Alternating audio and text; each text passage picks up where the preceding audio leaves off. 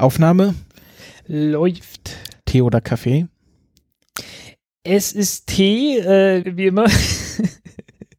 Und zwar der gute Ceylon-Tee, den ich, äh, also der gute Ceylon-Tee, nein, der billige Ceylon-Tee, den ich mir irgendwann mal gekauft habe, von dem ich eine riesengroße 1 Kilo Packung gekauft habe für 4 Euro. ähm, ja, genau der. Ich habe mir tatsächlich auch mal einen Tee gemacht, ähm, und zwar einen Minztee äh, mit frischer Minze. Ich habe mir so eine kleine. Frischer Minze, okay. Ja, keine, keine marokkanische. Ja gut, weiß jetzt nicht, wo die Pflanze herkam, die ich im Rewe gekauft habe, aber ich hoffe mal nicht aus Marokko. Ähm, weil nachdem, nee, wieso? Also marokkanische Minze ist eigentlich so ein, so ein, so ein traditioneller Tee, Minztee, halt, der in Marokko gerne Ja, getrunken wird. ja. ja, es geht mir mehr darum, um die, um die Pflanze an sich. Also ähm, nachdem mein Basilikum ja erfolgreich die letzten Monate bei mir überlebt hat, habe ich mir ähm, überlegt, dass ich jetzt Level ein Level abgehe und mir eine zweite Pflanze dazu hole. Und das war jetzt eine eine Minzpflanze. Aha, okay. Und ich habe die hier, ich habe hier, ein- ich habe hier ein Nordfenster. Ich habe nicht genug Licht für sowas. Nordfenster. Nee, ich habe ich hab schon viel Morgenlicht. Also ich merke, so um neun wird's immer warm in meinem Bett, weil äh, die Sonne drauf scheint. Äh, Handy aus. Ja. Welchen Tag haben wir heute? Today is the 4th of July. Und was feiern wir? Today, we celebrate our Independence Day.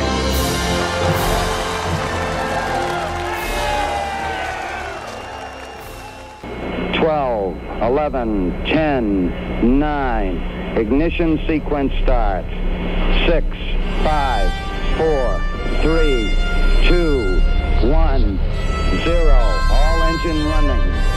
Liftoff. We have a liftoff.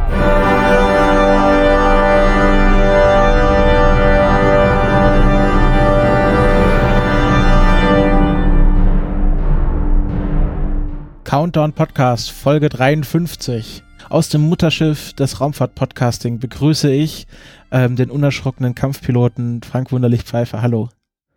Hallo, Christopher.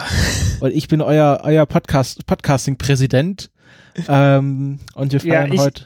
Ja? Ich muss ganz ehrlich sagen, ich, ich stelle mir gerade vor, diese Szene mit der Hintergrundmusik, wie dann hinter der Kamera, also, also vorne steht der Präsident irgendwie auf ein paar Kisten und, und mit ein paar Flugzeugen und hinter der Kamera muss ja dann, äh, wie man gehört hat, irgendwo ein riesengroßes Orchester stehen.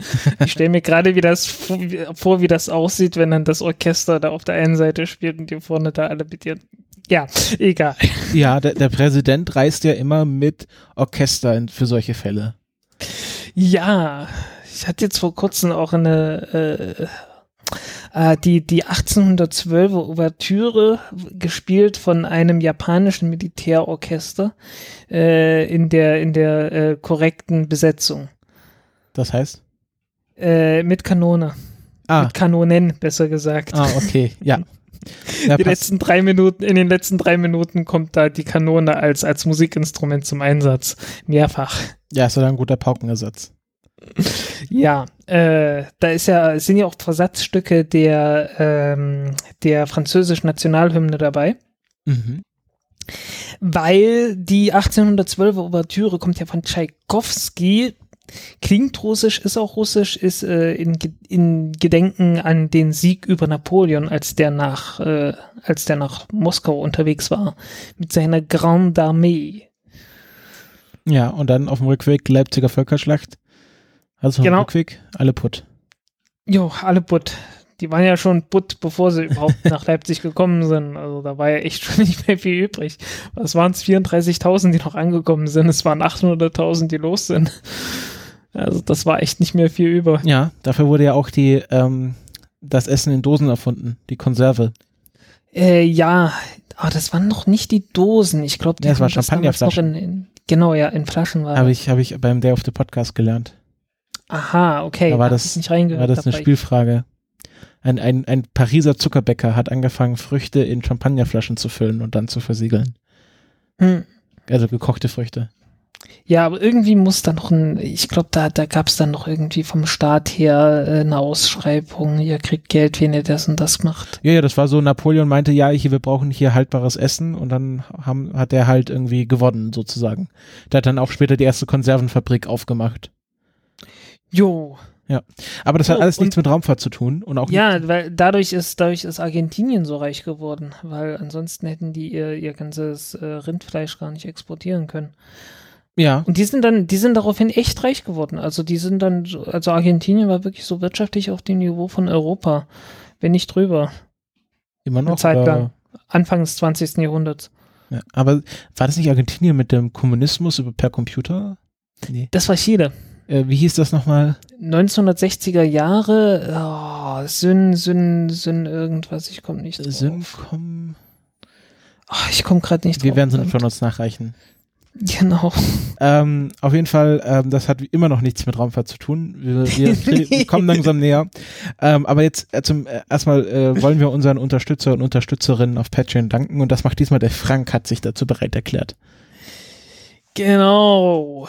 Die Liste wird länger und länger und wir bedanken uns bei dem Markus, bei Sebastian, Manuel, Hori, Thomas, Ronald, Jochen, Ingo, Johannes, Eike, Sebastian, Sebi, äh, Nitspur, Steffen, Martin, Torben, 19 Grad, Raviro, Gernot, Telegnom, Niklas, Daniel, Christine und Me McMurdoch.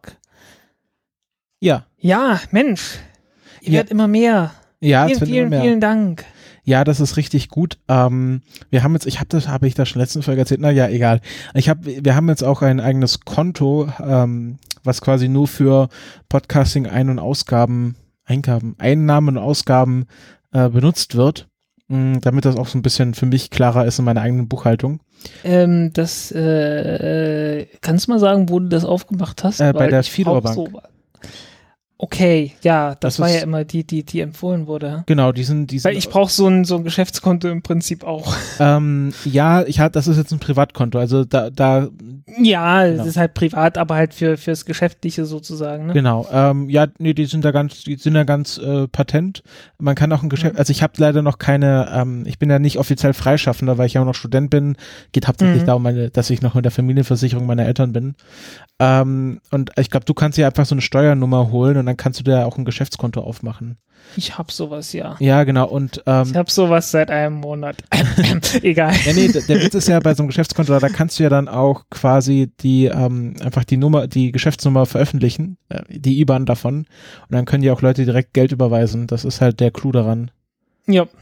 Ähm, nee, aber äh, genau, es sind, äh, um mal das ein bisschen offen zu legen, also äh, habt ihr gesehen, es waren so letzten Monat 48 Dollar, die so rübergegangen sind. Und das hat sich dann in äh, 40 Euro ähm, niedergeschlagen. Ich glaube, das war einfach größtenteils Währungsumrechnung. Also 47 Dollar sind gerade irgendwie 40 Euro.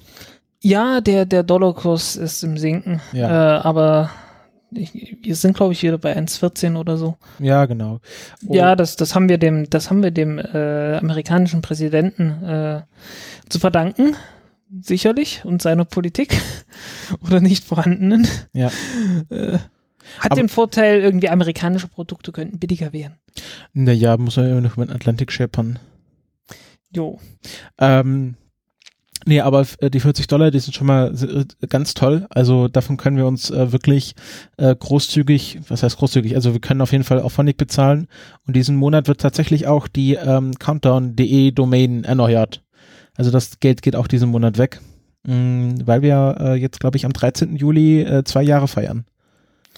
Hui. Ja, hui. Wahnsinn.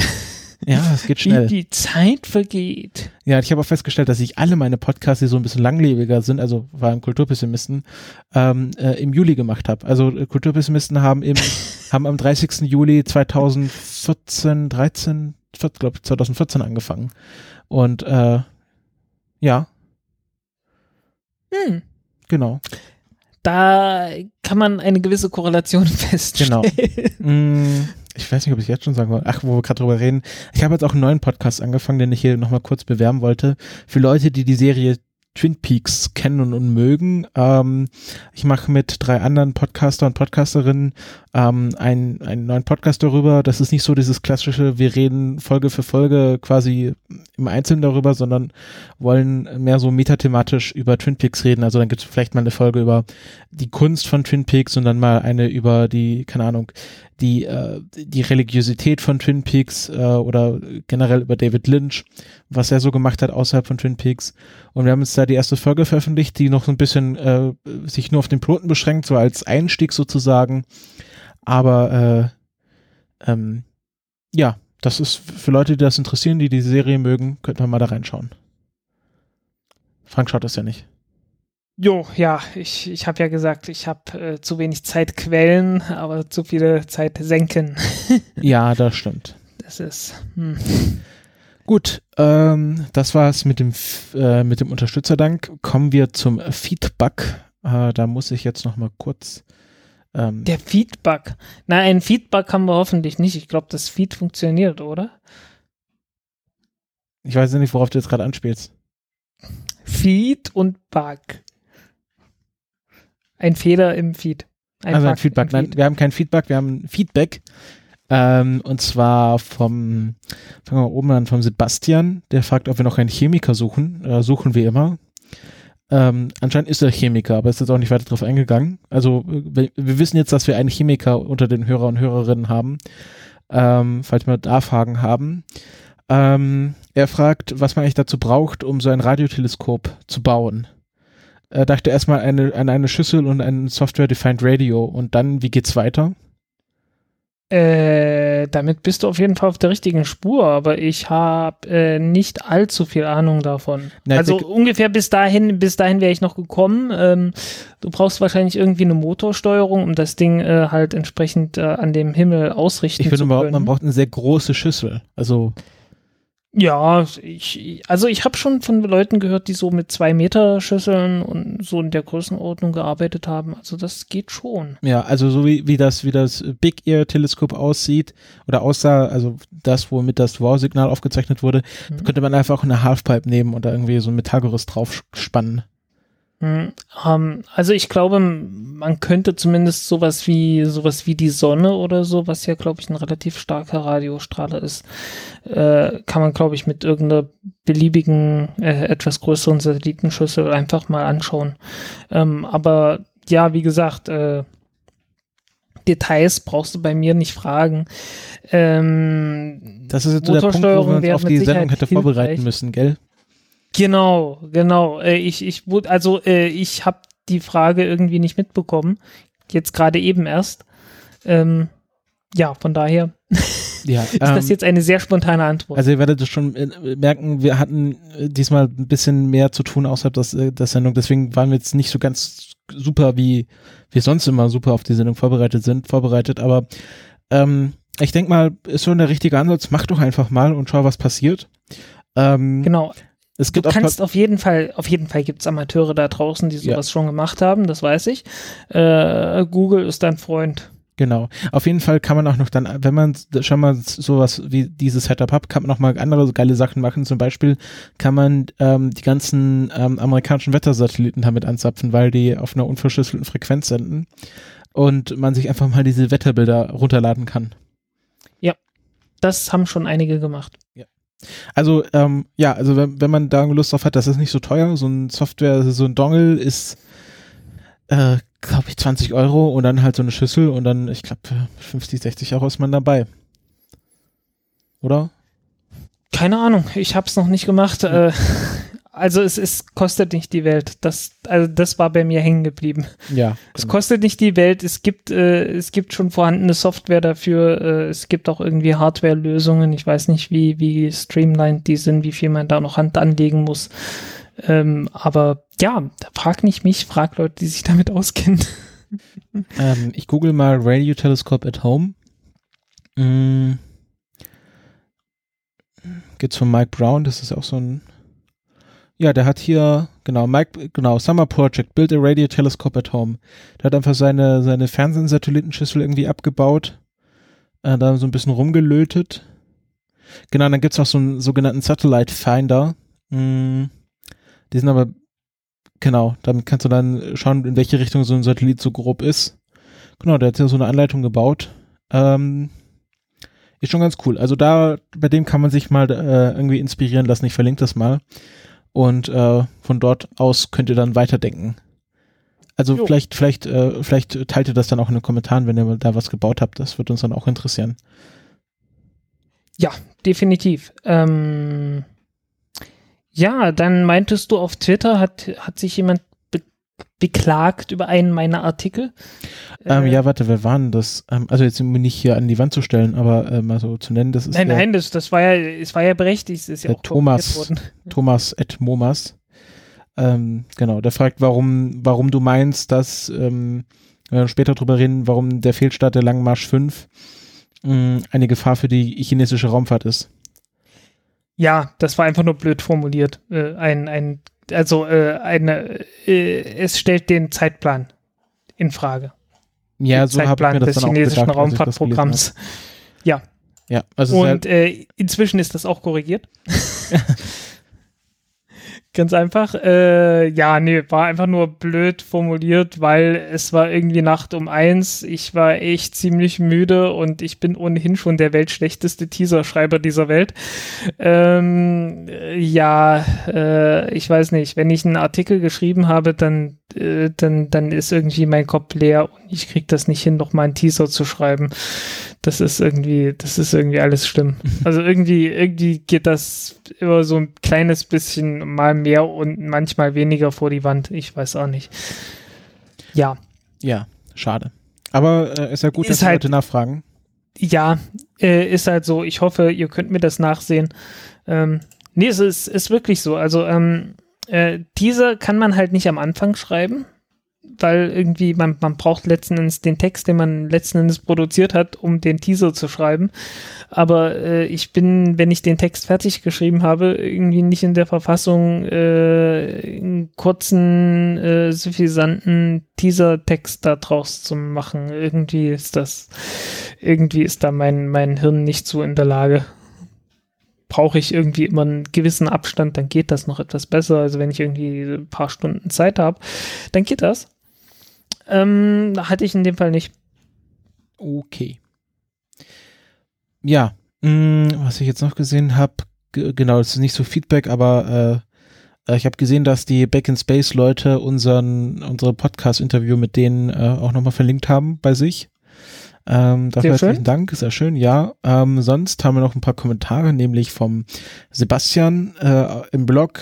Ähm, äh, genau, der meinte eigentlich nur, dass, dass wir seine Frage vom letzten Mal ähm, mit den ganzen, wie das mit, ähm, äh, also warum, warum das äh, atomare Gas nicht unendlich schnell sein kann. Also, wie war nochmal die Frage? Irgendwas vergessen. Also, dass halt atomares Gas nur eine gewisse Masse mit sich geben kann und irgendwann dann halt der, der Breaking Hm. Point erreicht ist. Ja, mit dem, äh, ja, mit dem Raketentriebwerk letzten Endes, ja. Ähm, dann, genau, dann meinte der Robert, äh, ist ja ein treuer Hörer, ähm, genau, der, was wir vergessen erwähnt zu haben, ähm, was, nochmal richtig, was wir vergessen haben zu erwähnen, ähm, als wir über die NASA Astronaut Group 22 gesprochen haben, da ist ja auch ein Typ von SpaceX dabei, nämlich Rob Coolin. Ähm, der war früher Senior Manager for Flight äh, Reliability bei SpaceX. Ähm, und das hat doch viele Leute überrascht, dass der jetzt Astronaut geworden ist. Hm. Okay. Genau. Ja, und, und Du, da, du, du bist hier der, du bist hier der Astronautentyp. ja, genau. Der Witz ist nicht daran, dass niemand von äh, Boeing oder ähm, ähm, Lockheed Martin, ich glaube, äh, ich Lockheed Martin sowieso nicht, aber dass niemand von Boeing, kein Ingenieur von Boeing dabei ist. Tja, dann da sieht man ein bisschen den Fokus. Genau. Wer hat den größeren Enthusiasmus? Äh, vielleicht, vielleicht auch nicht. Ich weiß es nicht. Also, Ja. ähm, Genau. Ähm, und dann meint Robert noch zu diesem Paper, was wir letzte Folge mal kurz angerissen haben, wo jemand diesen Elon Musk Mars-Vertrag äh, zusammengefasst hat. Du erinnerst dich? mhm. Ähm, er hat das gelesen und er meinte, ähm, dass das, äh, ähm, also dass das keine neuen In Infos beinhaltet. genau, ja. Genau. Das äh, ist genau das, was ich, ja. wo, das ist genau der Schluss, zu dem ich auch gekommen bin, nachdem ich es mir dann mal durchgelesen hatte. Genau, und das, das ist einfach nur, also gerade die Finanzierung, da steht immer noch soon. Und äh, das, äh, genau, das sagt schon alles. Obwohl wir ja heute noch über das äh, äh, Interview von ähm, äh, Gwen Shotwell reden. Ähm, und die ist ja so ein bisschen die, die immer hinter Elon Musk herräumen muss. Ähm, aber das, das, das besprechen wir später noch. Ja. So, ähm, Ähm. machen wir spontan weiter. Genau. Äh, beim Feedback ist jetzt auch vorbei. Wäre jetzt sowieso vorbei Genau. gewesen. Wir waren, wir waren zwischendurch bei der chinesischen Raumfahrt, machen wir doch gleich damit weiter. Ja. Weil, wie gesagt, ich habe einen äh, Golem-Artikel äh, gestern geschrieben dazu, weil die Lange Marsch 5 Rakete, die wir hoffentlich angekündigt, deren Start wir hoffentlich angekündigt haben, äh, leider nicht so geflogen ist, wie sie hätte sollen. Wohin ist sie denn geflogen? In den Pazifik. Äh, Das ist schlecht. Hinter den Philippinen. Äh, zum Glück nicht auf die Philippinen. Nee, nicht auf, aber, aber von den Philippinen wurde sie aus gefilmt. Äh, da gibt's dann so lustige YouTube-Videos mit, ah, echtes UFO gefilmt und so. Ah, okay. Ja, äh, Ja, was ist passiert? soll Ich, was ist passiert? Äh, das Ding ist gestartet, das ist abgehoben, das sah auch noch gut aus. Äh, dann wurden die Booster abgetrennt und nach der Abtrennung der Booster hätte man es sehen können, aber ich war irgendwie schon zu Banane zu dem Zeitpunkt im Kopf, weil der, ähm, der Sprecher von dem äh, Live-Feed, den man gesehen hat, also es wurde live übertragen. Äh, und zwar äh, sowohl von CCTV als auch von, divers, von irgendwie diversen anderen Leuten. Einer davon hat englisches Kommentar gemacht, aber das war halt so ein Chinese mit einem relativ starken Akzent und äh, so halb guten Englisch und irgendwie war das, ich, ich weiß nicht, irgendwie hat, war ich etwas Banane im Kopf danach. Äh, Es tut mir immer sehr leid für die Leute, weil die geben sich echt Mühe und für die ist das auch nicht leicht. Also ähm, Ach, ja, aber, aber ist halt trotzdem anstrengend. Ähm, ja, äh, dann hätte man sehen können, dass da eine Stichflamme aus der Seite so noch dazu schräg aus der, aus der Seite der Rakete herauskam. Und die kam wohl von einem der beiden Triebwerke der, der äh, zentralen Stufe von der ähm, Langmarsch 5 Rakete. Und das verheißt selten etwas Gutes. Ähm, ja, dieses Triebwerk ist irgendwie ausgefallen. Ähm, was genau der Grund war, steht noch nicht fest. Äh, kann irgendwas mit der Kühlung zu tun haben. Also diese, diese Triebwerke von der Langmarsch 5 Rakete sind Wasserstofftriebwerke, letztendlich vom Aufbau her so ähnlich wie das Vulkan-Triebwerk von der Ariane 5 Rakete. Äh, und ja, entsprechend kann da ganz ähnliches schiefgehen. Äh, eins der Vulkan-Triebwerke ist ja mal ist ja mal kaputt gegangen 2002 beim allerersten Flug der äh, Ariane 5 ICA-Variante. Äh, der erste Flug vom Vulkan 2 Triebwerk, als man festgestellt hat, dass der äh, aerodynamische Druck dazu führt, dass die Düse, die etwas zu schwach dimensioniert war, äh, verformt wurde und die Kühlkanäle dadurch äh, zu eng wurden durch die Verformung. Und dabei ist dann die Kühlung ausgefallen und äh, die, die, ähm, ja, die Düse ist halt geschmolzen, was dann letztendlich zu einem schrägen Schub geführt hat. Und ich habe so ein bisschen den Verdacht, dass das ungefähr das gewesen sein kann, was hier passiert ist, aber es kann auch was ganz anderes gewesen sein, irgendwie, dass eine Turbopumpe undicht geworden ist oder, oder Gasgenerator kaputt gegangen ist oder irgendwas. Ähm, ja, jedenfalls äh, mit nur einem Triebwerk äh, schafft die Rakete leider nicht äh, rechtzeitig auf Geschwindigkeit zu kommen, äh, weil man hat ja immer das Problem der Gravitationsverluste. Ähm, die, die Gravitation zieht ja immer noch die ganze Zeit, äh, solange wie die, wie die Rakete nicht in einem Orbit ist, äh, die Rakete nach unten und das Triebwerk muss dagegen anarbeiten. Und wenn man nur noch den halben Schub hat, weil eins der beiden Triebwerke fehlt, dann äh, kommt man am Ende nicht mehr auf die Geschwindigkeit, die man hätte haben wollen und hätte haben sollen. Ja, und dann, dann hatte sich das äh, irgendwann erledigt. Sehr schade. Ja. Die Lange Marsch 5, das ist ja die ganz große der Chinesen, oder? Das ist die ganz große, ja. Im Gegensatz zu 6, was die ganz kleine ist, und die 7, die, die, die jetzt Ja, so die Nummerierung mittel- ist so ein bisschen. Ja, ursprünglich war die, war die äh, Lange Marsch 5 äh, geplant als modulare Rakete, so heißen, die sollte einfach alles abdecken. Also von ganz klein bis ganz groß. Und dann hat man irgendwann entschieden, äh, nee, das ist Mist. Äh, wir machen die kleine und die mittelgroße Variante als eigene Rakete. Aber dann war die 5 schon vergeben und die 5 war angekündigt als die große Rakete, von daher konnte man die nicht nochmal vergeben. Und äh, hat sich dann geeinigt, weil 1 bis 4 war schon vergeben, dass man dann äh, einfach weiter nummeriert. Und dann hat die 6 halt die kleinste Variante bekommen und die 7 die mittelgroße. Okay. Mhm. Was, war da, was war denn das für eine Nutzlast? Das war äh, Shigen 18, äh, also Probe. Ich habe mal nachgeguckt, wie das konkret, also Shigen ist sowas wie äh, ausprobieren, lernen, experimentieren. Äh, wenn man im Wörterbuch nachguckt, äh, steht da unter technisch äh, Probekörper also Probekörper 18. Mhm. Äh, es war der größte, schwerste, energiereichste, äh, energiereichste, naja, äh, leistungsfähigste auf jeden Fall Sa Satellit, den China jemals gebaut hat. Und äh, jetzt äh, erfreut er die Fische im Pazifik. Ja, dann haben sie endlich auch mal äh, Satelliten-TV. Genau. Ähm, ja, ich glaube, mehr kann man auch gar nicht dazu sagen, oder?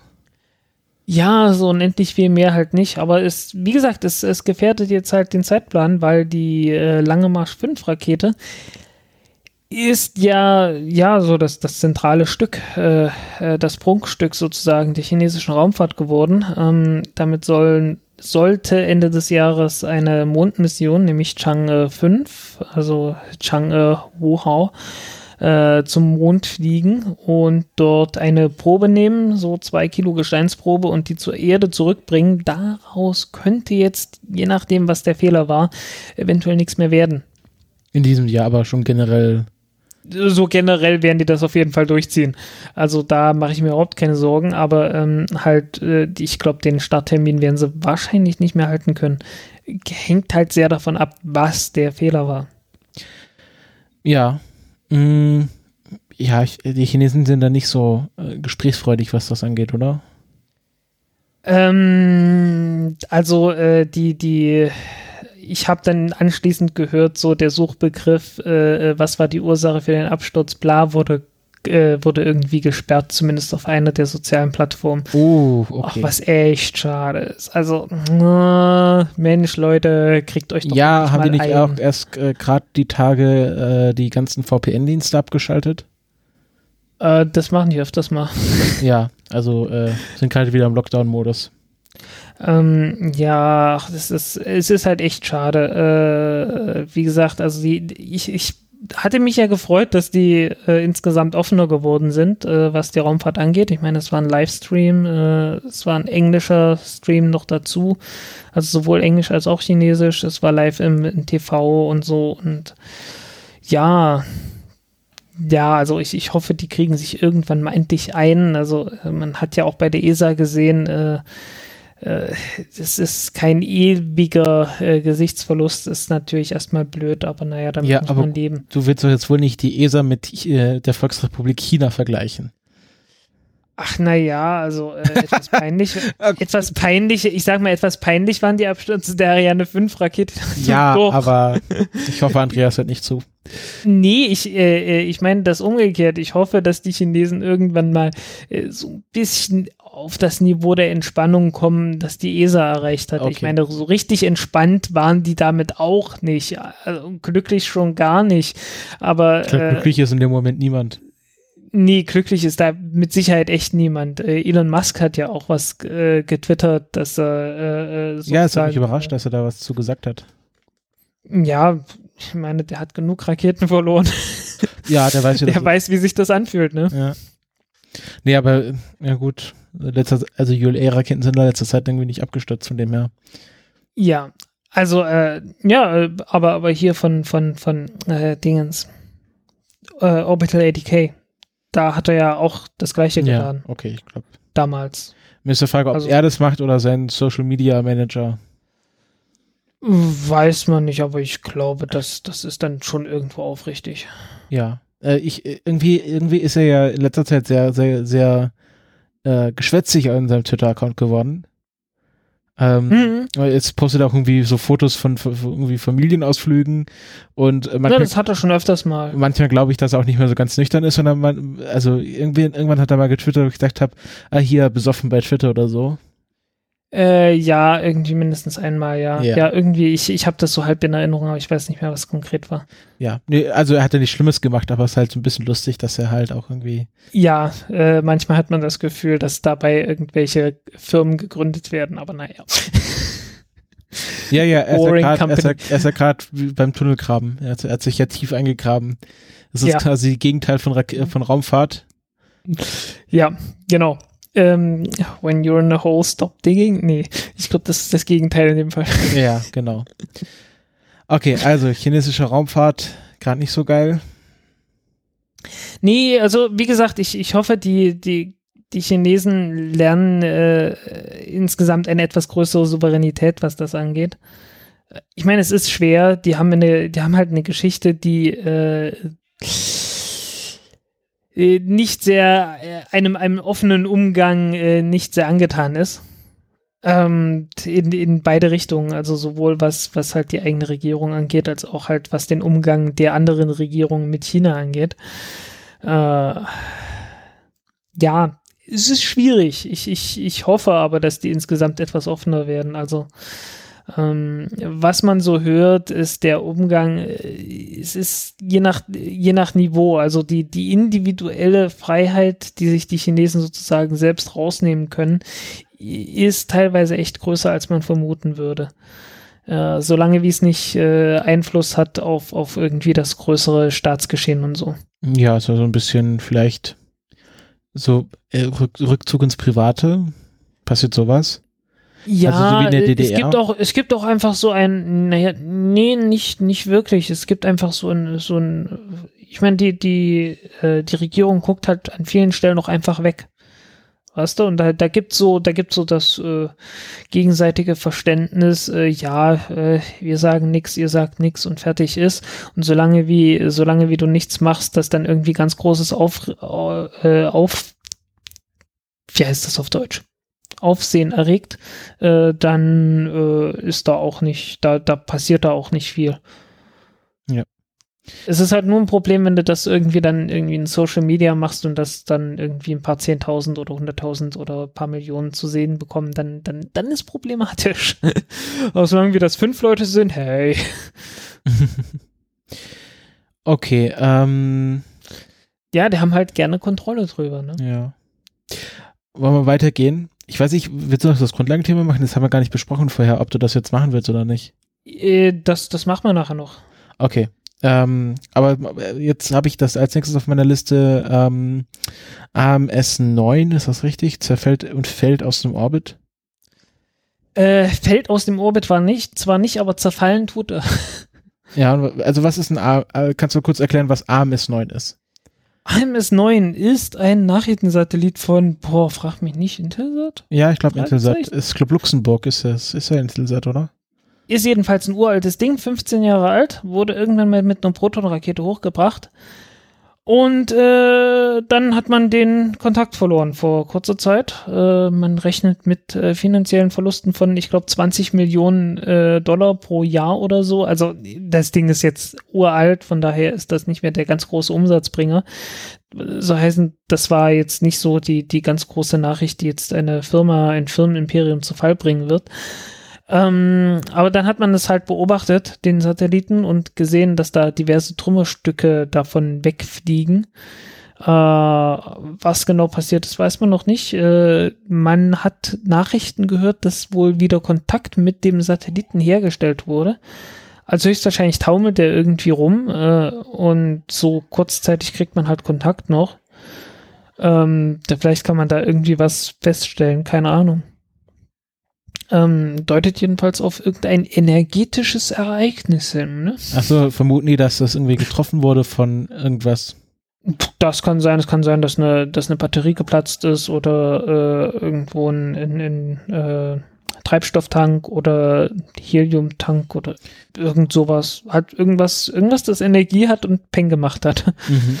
Kann auch ein Trümmerstück gewesen sein, klar. Ähm, Wie, wie, äh, ist, aber das hat schon so ein großes Teil, oder?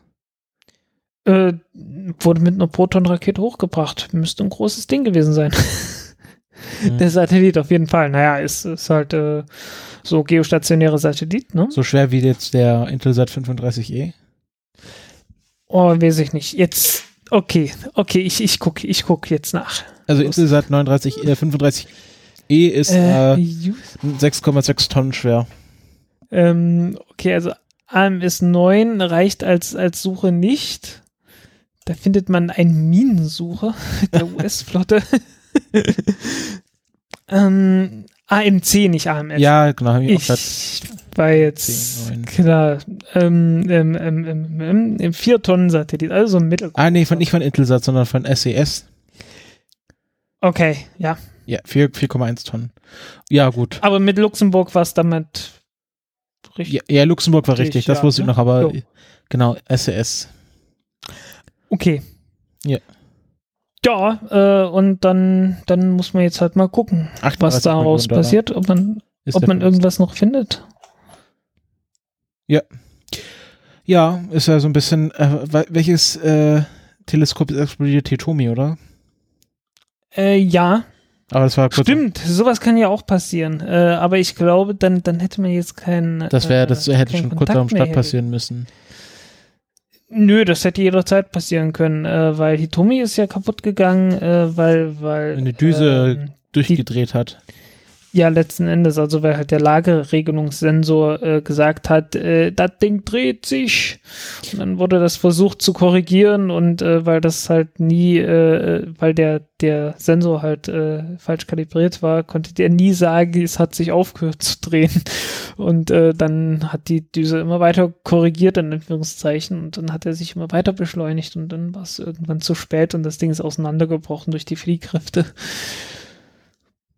Was auch eine Art von äh, energetischem Ereignis ist. Äh, sieht man ja immer bei den, oh, wie heißen die Dinger gleich? Robot Wars? Äh, ja. Hieß das Ding so? Ja, ne? Ja, es kann, also da, wo sie mit so, Genau, ja. Genau die. Da ist das ja eine beliebte Waffe, ne? Irgendwie so, so irgendwas, das sich dreht, hat dann relativ viel Energie, ne? Ist ein sehr energetisches Ereignis. ja, ja. ähm, okay, also AMC 9 von SES äh, ist zerfallen und putt. Jo, ist Butt. Äh, ist bisschen blöd. Ähm, was, was gut ist, in Anführungszeichen, ist natürlich, ähm, äh, geostationäre Satelliten tendieren dazu, dass sie sowieso von ihrer Position ständig abweichen.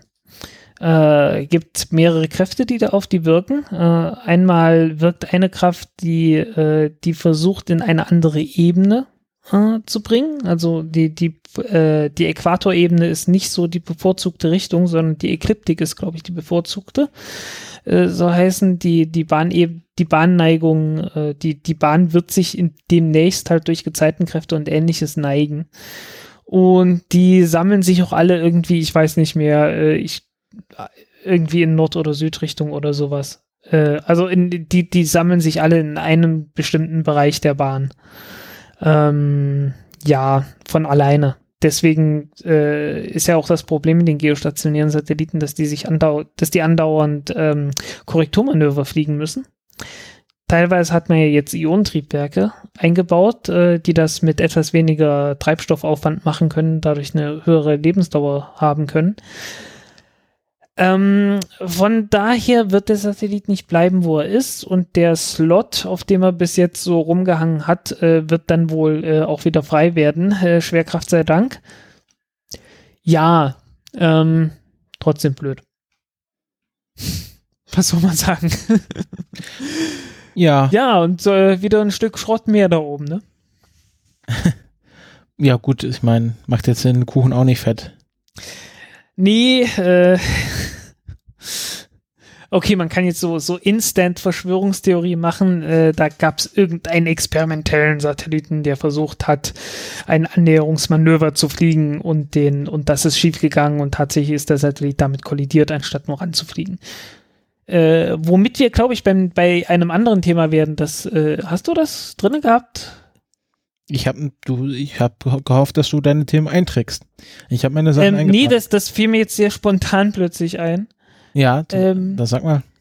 Ah, es, also der, der Satellit, der Militärsatellit, der vor kurzem mit einer Falcon 9 Rakete gestartet wurde, ähm, der wurde ja gesichtet und äh, der, der ist ja letzten Endes äh, in einen niedrigen Erdorbit geflogen, zwar so ähnlich wie die ISS und der ist tatsächlich der ISS sehr nahe Ich, gekommen. ich glaube, darüber haben wir geredet.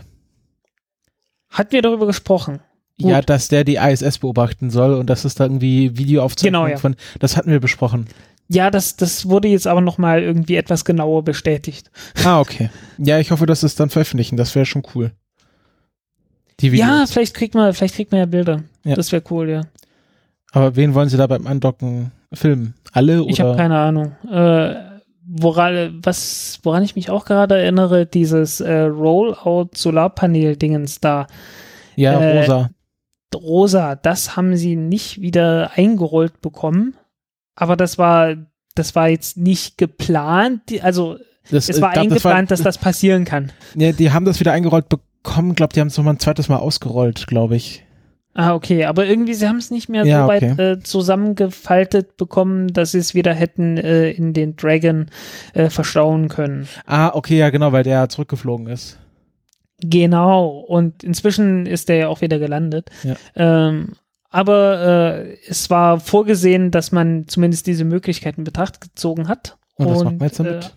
einfach, einfach loslassen. man hat's, man hat's, ja, ja, man hat's abgestoßen. Also da waren, da war so ein äh, irgendwie so ein Federmechanismus schon drin, der dann äh, Ah, okay. den, den einen ausreichenden Schubser äh, sozusagen gegeben hat, sodass das Ding halt äh, ja weggeflogen ist. Gibt Ja, ein Video davon. Hätten sie es vorher ganz ausrollen sollen, dann hätten wir es irgendwie schön tracken können. War's ja, war's ja. Ah, ja. okay. Es Also ja es wie, gibt ein Video davon. Es wie, wie, das, wie das Space Blanket vom, vom Skylab, was man ja auch ganz lange tracken ja, so konnte. ähnlich, genau.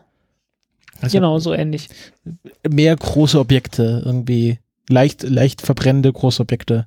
Ja, und schnell verbrennend. Also Ja. es wird relativ schnell runterkommen, weil Ja. großes, großes Ding, wenig Masse, ne? Ja, Das hilft. das hilft, genau.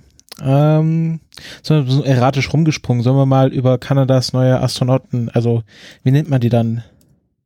Äh, haben die ihren, äh, nennt man die nicht Eskimos? Nee. Nee, warte kurz. Nein, nicht Eskimos. Äh, äh, keine Ahnung. Eskinauten. Ähm, äh, ja, nein, ich will mich gar nicht lustig machen. Also die, die, äh, die Bevölkerung von Nunavut ist ja durchaus, äh, ist ja durchaus vorhanden und wird von der kanadischen Regierung auch nicht so höflich behandelt, wie man sich das vorstellen kann. ja, die haben ihre eigenen da Probleme mit ihrer First Nation. Ja, genau. Äh, sollte man ab und zu mal drauf hinweisen, ne? Ja. Und auch der, also hier Trudeau, das ist ja irgendwie so ein Sonnenscheinkind, aber das ist halt auch so ein Wirtschaftsliberaler. Der macht ja auch mit Pipelines und so. Und das ist ja gerade das, was auch den, äh, den Eingeborenen dort äh, auf die Nerven geht, diese ganzen Pipelines, die durch ihre Gebiete gehen. Ah, die, die Pipelines sind, glaube ich, nicht so sehr das Problem. Das Problem ist, dass da einfach nur gar nichts los ist Ja, und die nicht viel Unterstützung bekommen. Also gerade in Nunavut. Also Nunavut ist ähm, äh, das Gebiet, ich glaube, so nördlich von der Hudson Bay, also um die Hudson Bay ringsrum, aber halt nicht die, nicht die zivilisierten, in Anführungszeichen, Gegenden.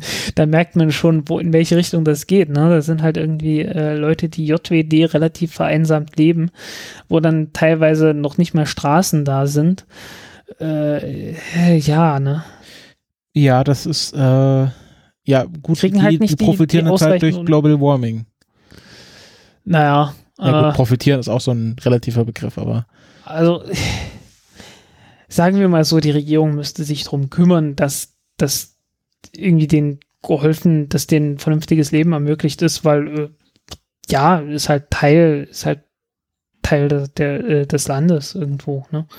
Und äh, solange wie die Regierung von Kanada sagt, äh, wir beanspruchen dieses Gebiet für uns, dann haben die sich gefälligst auch um, sie, um ihre Leute zu kümmern, die dort wohnen. Ne? Ja. Aber wir kommen jetzt zu den kanadischen Astronauten. Das sind zwei gewesen, nämlich eine Astronaut und eine Astronautin. Äh, wie heißen sie denn? Genau. Ähm, genau. Äh, Jennifer Sidey und Joshua Kirtrick. Kirtrick. Ähm, sind zwei, gut, dieser Artikel ist nicht sehr gut.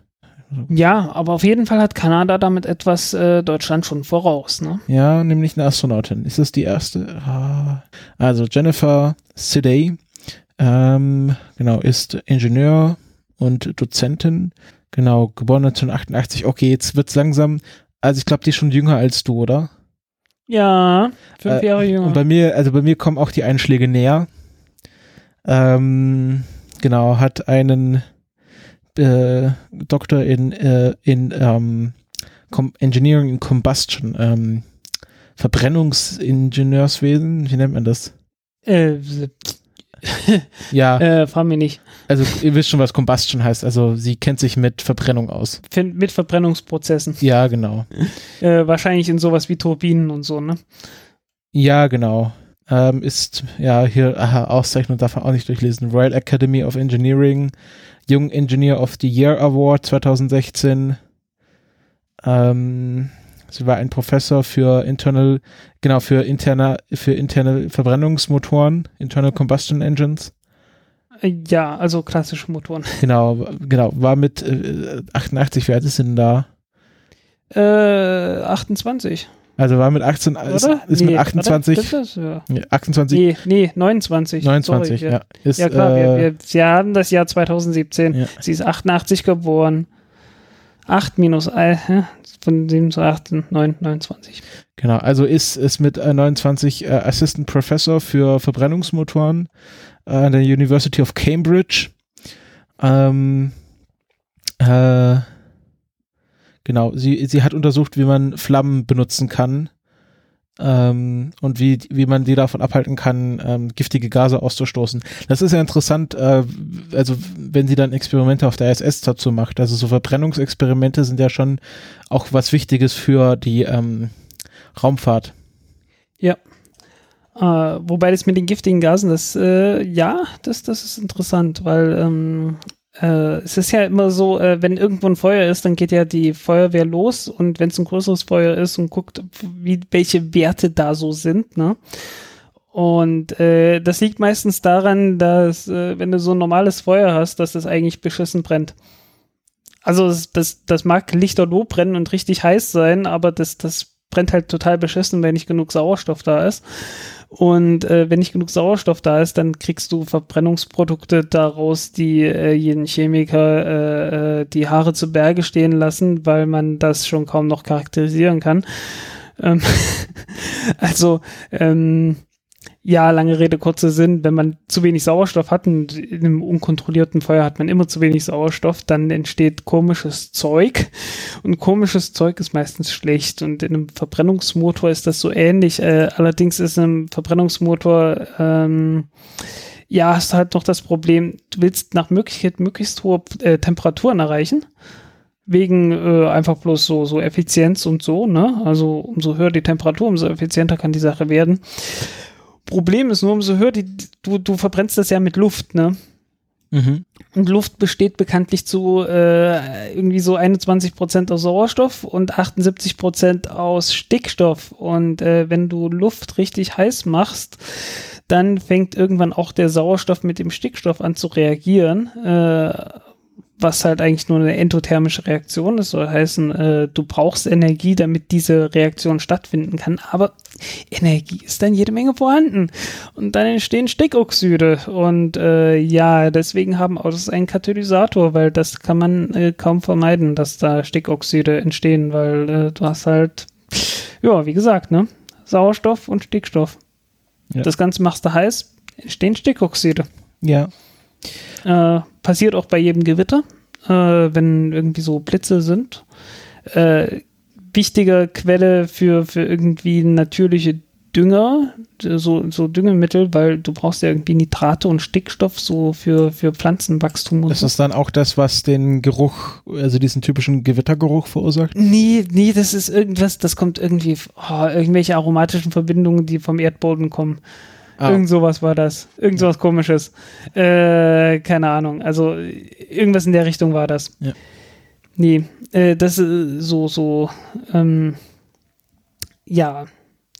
Äh, was daher auch kommt, ist, äh, wenn man manchmal Atombombentests sieht, da entsteht so eine orange aussehende Wolke. diese orange Farbe, die kommt von den Stickoxiden, die dabei entstehen. Okay. Kann man sich auch Äh, total praktisch jetzt, ne? Ja, genau, das ist jetzt ein bisschen abgedriftet, aber ich habe dich mal gewähren lassen. ja, Ähm, sorry. Weil ich währenddessen nachgeschaut habe, ähm, also der andere Astronaut, der ist jetzt so ein ganz klassischer äh, Testpilot, äh, Kampfpilot, äh, Ingenieur, Lieutenant Colonel in der Royal Canadian Air Force. Sind da noch alle irgendwie äh, Fans von der Queen, deswegen ist er alles Also mehr dort. Düsenantrieb als Düsentrieb. Ja, ja, ja, genau. genau, äh, kommt aus Fort Saskatch Saskatchewan. Das habe ich wahrscheinlich jetzt total ermordet, dieses Wort. Saskatchewan. Nee, schon richtig. Äh, von, äh, Frag die, frag die Einwohner. Also, äh, nee, nicht die Einwohner, die, die Ureinwohner. ja, genau. Ich glaube, die, die hatten da keinen Say-So als bei dem Ortnamen. Und es ist nicht die erste, also, ähm, äh, wie heißt die gute Dame? Ähm, aha, äh, Jennifer Sidey ist nicht die erste weibliche Astro kanadische Astronautin. Gab schon zwei andere. Die erste äh, wurde ähm, mh, ausgewählt, äh, weiß ich jetzt nicht. Auf jeden Fall ist sie bei STS 42 1992 mitgeflogen. Hieß äh, oder heißt Roberta Bondar. Äh, und das war die erste ähm, kanadische Astronautin. Ach nee, ja gut, die war, war bei der NASA Astronautin, nicht bei der kanadischen Raumfahrtagentur. Ähm, und Julie Payette. Hey. Genau, und Julia, äh, Julie Payette, glaube ich, ist die erste, die bei kan also wirklich bei Kanada angestellt war als Astronautin. Ähm, genau, und das Astronautenkorps ist ja nicht so groß. Es gibt noch zwei weitere aktive Mitglieder, nämlich Jeremy Hansen und David äh, Saint Jacques. Sehr kanadischer Name. Ähm, genau, und ich glaube, der wird ja auch bald zur ISS fliegen, der Saint Jacques. Jo. Genau. Ja, wie gesagt, also Kanada ist dann, äh, ist Deutschland in, in mehr als einer Beziehung da voraus, ne? Ähm, genau, und wir wissen hier, Chris Hadfield ist ja auch, war ja auch kanadischer Astronaut, ist jetzt nicht mehr aktiv. Ähm, Berühmtester Gitarrenspieler auf der ISS. ja, Mit Abstand. ja. Das, das, das wäre mal wieder Zeit mehr für, für, so, für so ein Musikvideo. Statt nur Werbevideos, ne? Ja, statt nur Werbevideos. Äh, das war ja auch noch, das ist auch noch passiert. Wollen wir kurz drüber reden? Nee. Äh, äh, äh, auf der ISS oder meinst du jetzt hier dieses, dieses Kentucky Fried Chicken? Nee, das haben wir doch. Ja, gut, also das mit dem Kentucky Fried Kentucky Chicken, das, ähm, das ist das passiert. hat stattgefunden, das hat stattgefunden. Ich habe irgendwo einen Tweet davon gesehen. Ja, sah ganz lustig aus. Die haben so ein bisschen getan, als wäre das ein Satellit. haben so ein bisschen äh, getan, als sie das- Weltraum. Das war ja noch nicht mal ein Weltraum. Ja, ja, genau. Und äh, ja, okay, gut, hat stattgefunden. Ähm, ähm, ähm, äh, ihr, ich würde davon abraten, deswegen zu Kentucky Fried Chicken zu weiß- gehen. Ich Also wüsste gar nicht, wo hier in Deutschland der nächste. Ich weiß schon, dass es in Äh, Deutschland auch so, sowas gibt. in, im Leipziger Hauptbahnhof gibt es Ah, okay. Wir haben noch nicht mal einen McDonalds in Tübingen, nur einen Burger King. Hey, also wir, wir haben, wir haben in Zeitz haben wir seit, äh, seit ein paar Jahren erst äh, in, in McDonalds. Da arbeitet ein Schulfreund von mir. Ja, kommt vor. Kann man ja, nichts machen. Äh, aber lange, lange nicht mehr da gewesen. Ja, er meinte, ja, hey, bei uns ist bei uns wenigste Wohnung billig. ja, ja, genau. Ne, Lohn ist beschissen, aber die Wohnung ist billig. Ich habe mich jetzt mal gerade, äh, das ist ja ganz lustig, es ist ja mittlerweile so ein unausgesprochenes Gesetz, dass die ganzen Social-Media-Auftritte von Astronauten immer mit einem Astro-Kürzel be beginnen müssen. Also Astro Alex ist ja hier Alexander Gerst und dann geht das ja so weiter und die heißen jetzt auch hier Astro äh, Katrick und äh, Astro Jenny und ich frage mich mal, wann die ganzen Astro-Kombinationen ausgehen. Nein, kann man immer noch mit Cosmo weitermachen. Stimmt. Und nach Cosmo kann man dann mit Wanda weitermachen. Ja, gut, jetzt wirst du ein bisschen abgedriftet. Sorry, äh, Assoziation. Ähm, gut. Ähm, also, das waren die kanadischen Astronauten, der kanadische Astronaut und die kanadische Astronautin. Ähm, da seid ihr jetzt auch informiert, bestens. Und äh, wir gehen weiter mit, äh, wollen wir jetzt das, ähm, Äh, machen wir den SpaceX-Block.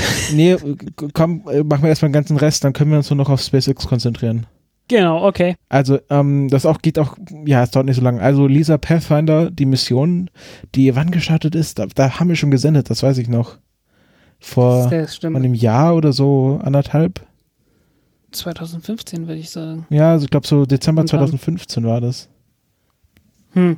War, glaube ich, der letzte Qualifikationsflug Der Vega, oder? Ja. ja, ja, genau, das hast du damals schon gesagt. Wow. Erstaunlich. Ja, nee, Also, das, das jetzt, wo nee, du es gerade nee, also- erwähnst, wei- erinnere ich mich wieder dran. nee, es war der erste nach den. Ah, okay. Sowas. So um was. Ja. Sentinel 2a, das äh, Sentinel 2a, äh, das war der letzte und 2b, da waren wir dann dabei. Genau. Stimmt. Wahnsinn. Und ähm, genau, Lisa Pathfinder hat äh, die, äh, ihre Mission erfüllt, ähm, hat die Technik äh, bewiesen sozusagen, also hat äh, ja, glaube ich, auch Gravitationswellen beobachtet oder also man Nee, das nicht. Aber das halt- Nicht, aber man weiß, wann, also man ha- hat ja einige beobachtet hier auf der Erde und ich glaube, dann konnte man halt nachschauen, was äh, um die Zeit bei Lisa Pathfinder passiert ist. nee, darum ging es nicht. Ach so, Ähm, dann war es was anderes. äh, du, du brauchst ja, du brauchst ja irgendwie so ein Spiegeldreieck oder ja, du brauchst auf jeden Fall so eine, so eine Lichtstrecke zwischen Ja, ja. mehreren Satelliten. Und die darf sich, äh, die darf sich so von der Entfernung her nicht verändern während einer Messung, ne? Oder zumindest irgendwie müsst, muss die Veränderung äh, sehr klar bestimmt sein, ne? Also nur so genau, man kann ähm, das dann halt rausrechnen, aber man muss halt wissen, was man raucht. also es darf dabei keine Störungen geben. Und die haben das, glaube ich, so gelöst, dass man halt eine, eine freischwebende Masse im Inneren von dem Satelliten hat. Und vom Satelliten aus wird dann äh, diese freischwebende Masse gemessen, wie, wie die sich halt so bewegt und so. Und diese Messung hat man durchgeführt. Und äh, das war besser als vermutet. Ich kann euch da nochmal das Interview mit Simon Barker ans Herz legen, was wir auf dem letzten Kongress geführt haben. Der hat ja an dieser Messtechnik äh, gearbeitet. Naja, also auf jeden Fall haben wir uns mit dem ja eine Stunde 20 äh, unterhalten. Das, das könnt ihr euch nochmal anhören. Da haben wir auch über Lisa Pathfinder geredet. Da ist auch ziemlich ins Detail gegangen. Das weiß ich noch, dass er meinte, Genau. ah, das wird jetzt schon zu kompliziert. Und ich so, nee, nee, das wollen unsere Hörer hören. Und unsere Hörerinnen natürlich auch. Ähm, also das könnt ihr euch nochmal anhören, wenn ihr da mehr wissen wollt. Und die Meldung ist jetzt, dass das jetzt am 18. Juli abgeschaltet wird. Also wird dann in die Sonne fliegen. Oder halt Jo. kurz vor die Sonne, bis es halt kaputt geht. Und ja, äh, apropos Vega-Rakete, da wurde ja jetzt angekündigt, dass die nächste Stadt im August oder so äh, Ja, so ein- ein, geheimer Satellit für Ja. Marokko, glaube ich, werden soll. genau, ja. VV11, glaube ich. Jo, äh, ist hier auf der Wikipedia-Seite noch nicht geupdatet worden. Mm, Und ähm, was schon ein bisschen länger her ist, aber in dem, in dem äh, Thema einhergeht, ist, dass die LISA-Mission, also die große LISA-Mission, jetzt offiziell von der ESA aufgenommen wurde, bestätigt wurden. Also es ist offiziell, dass sie das jetzt äh, ganz garantiert machen werden.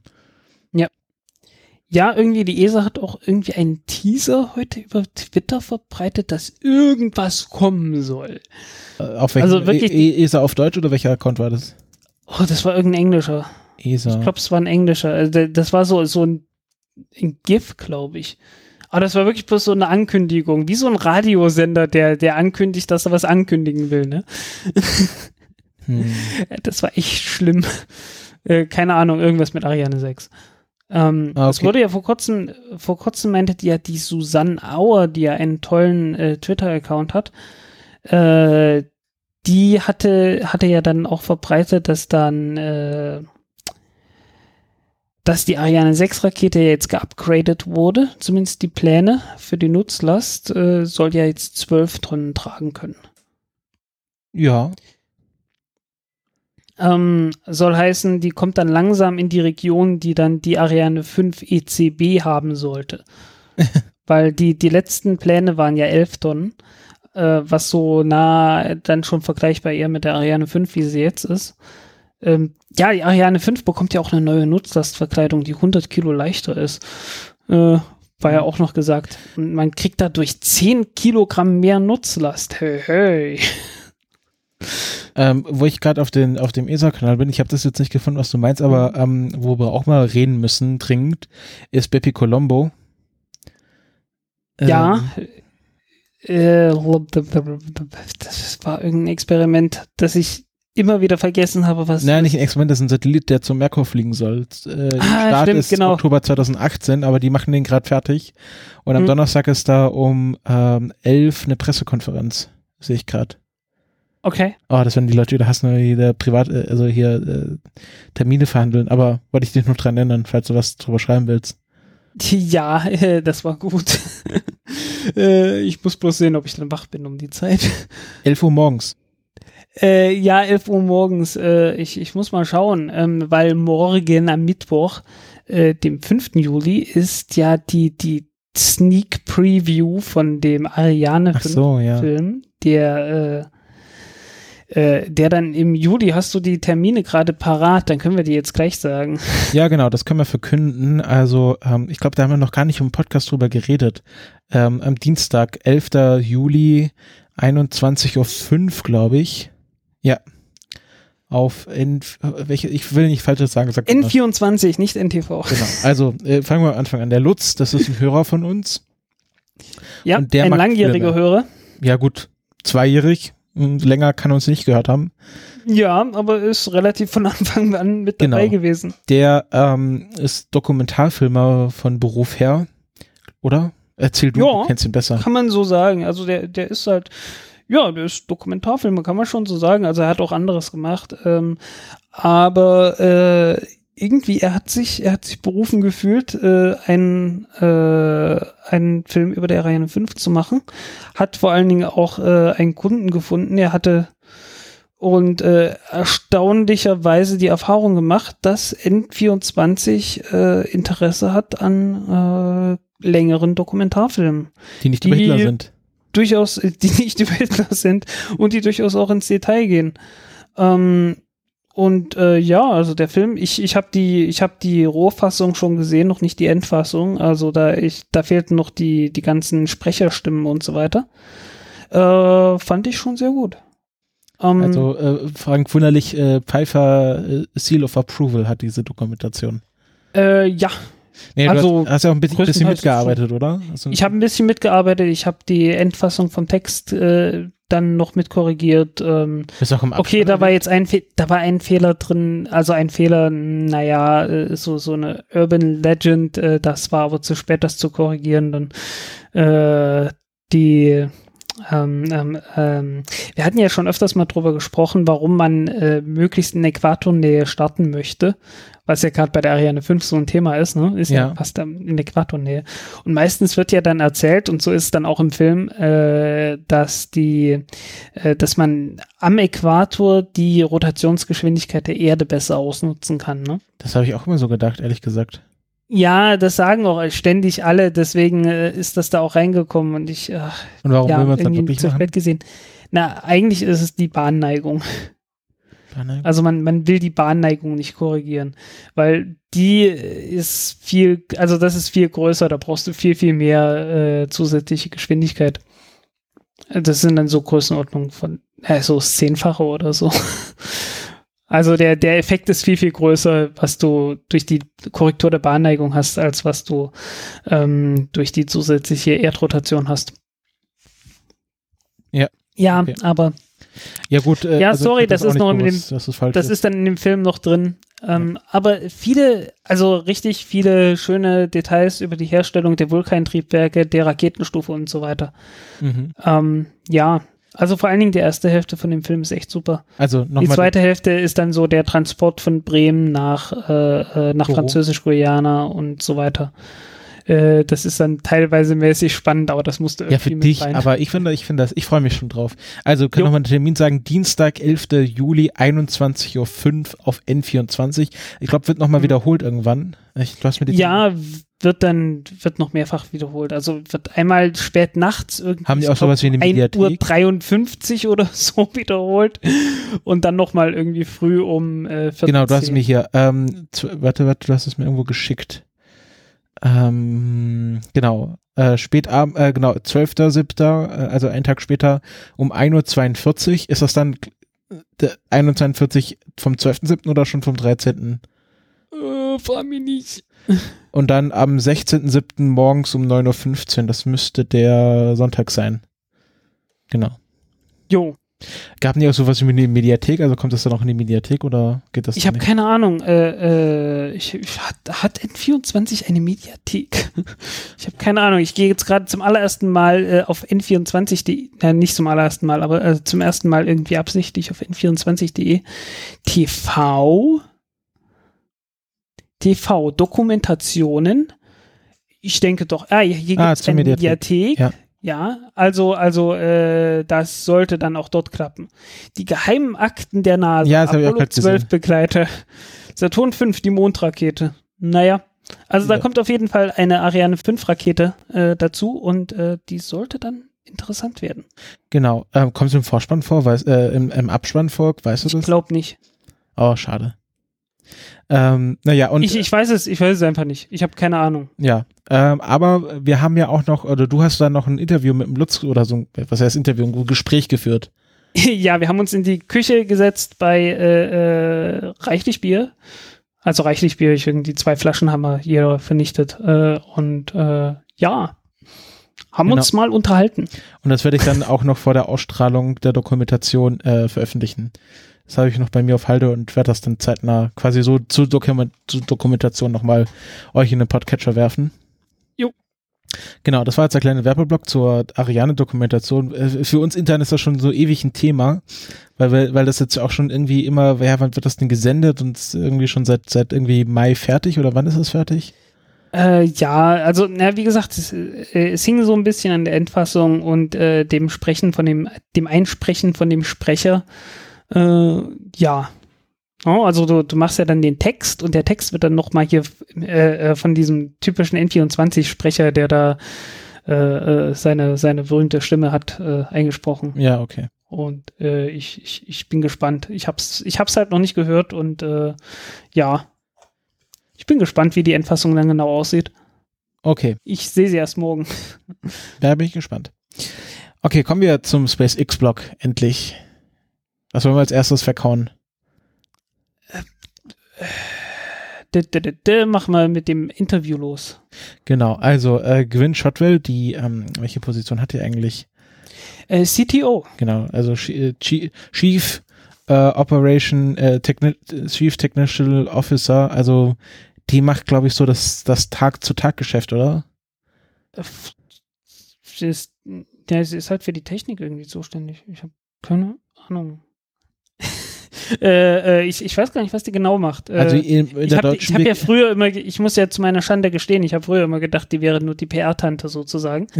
äh, ist sie aber überhaupt nicht. Bis ich mitgekriegt habe, das ist überhaupt gar Nee, die ist nicht. CTO, die ist COO. Chief, äh, Chief. Chief Operating Chief. Officer. Was, äh, Ah, okay. Weil nicht, nicht CTO, ich war mir, ich war mir so sicher. Genau, äh, also äh, ist äh. Genau, also sie, sie ist eine der, also sie, sie ist auf jeden Fall eine sehr hochrangige, also die, die zweite Person hinter Elon Musk.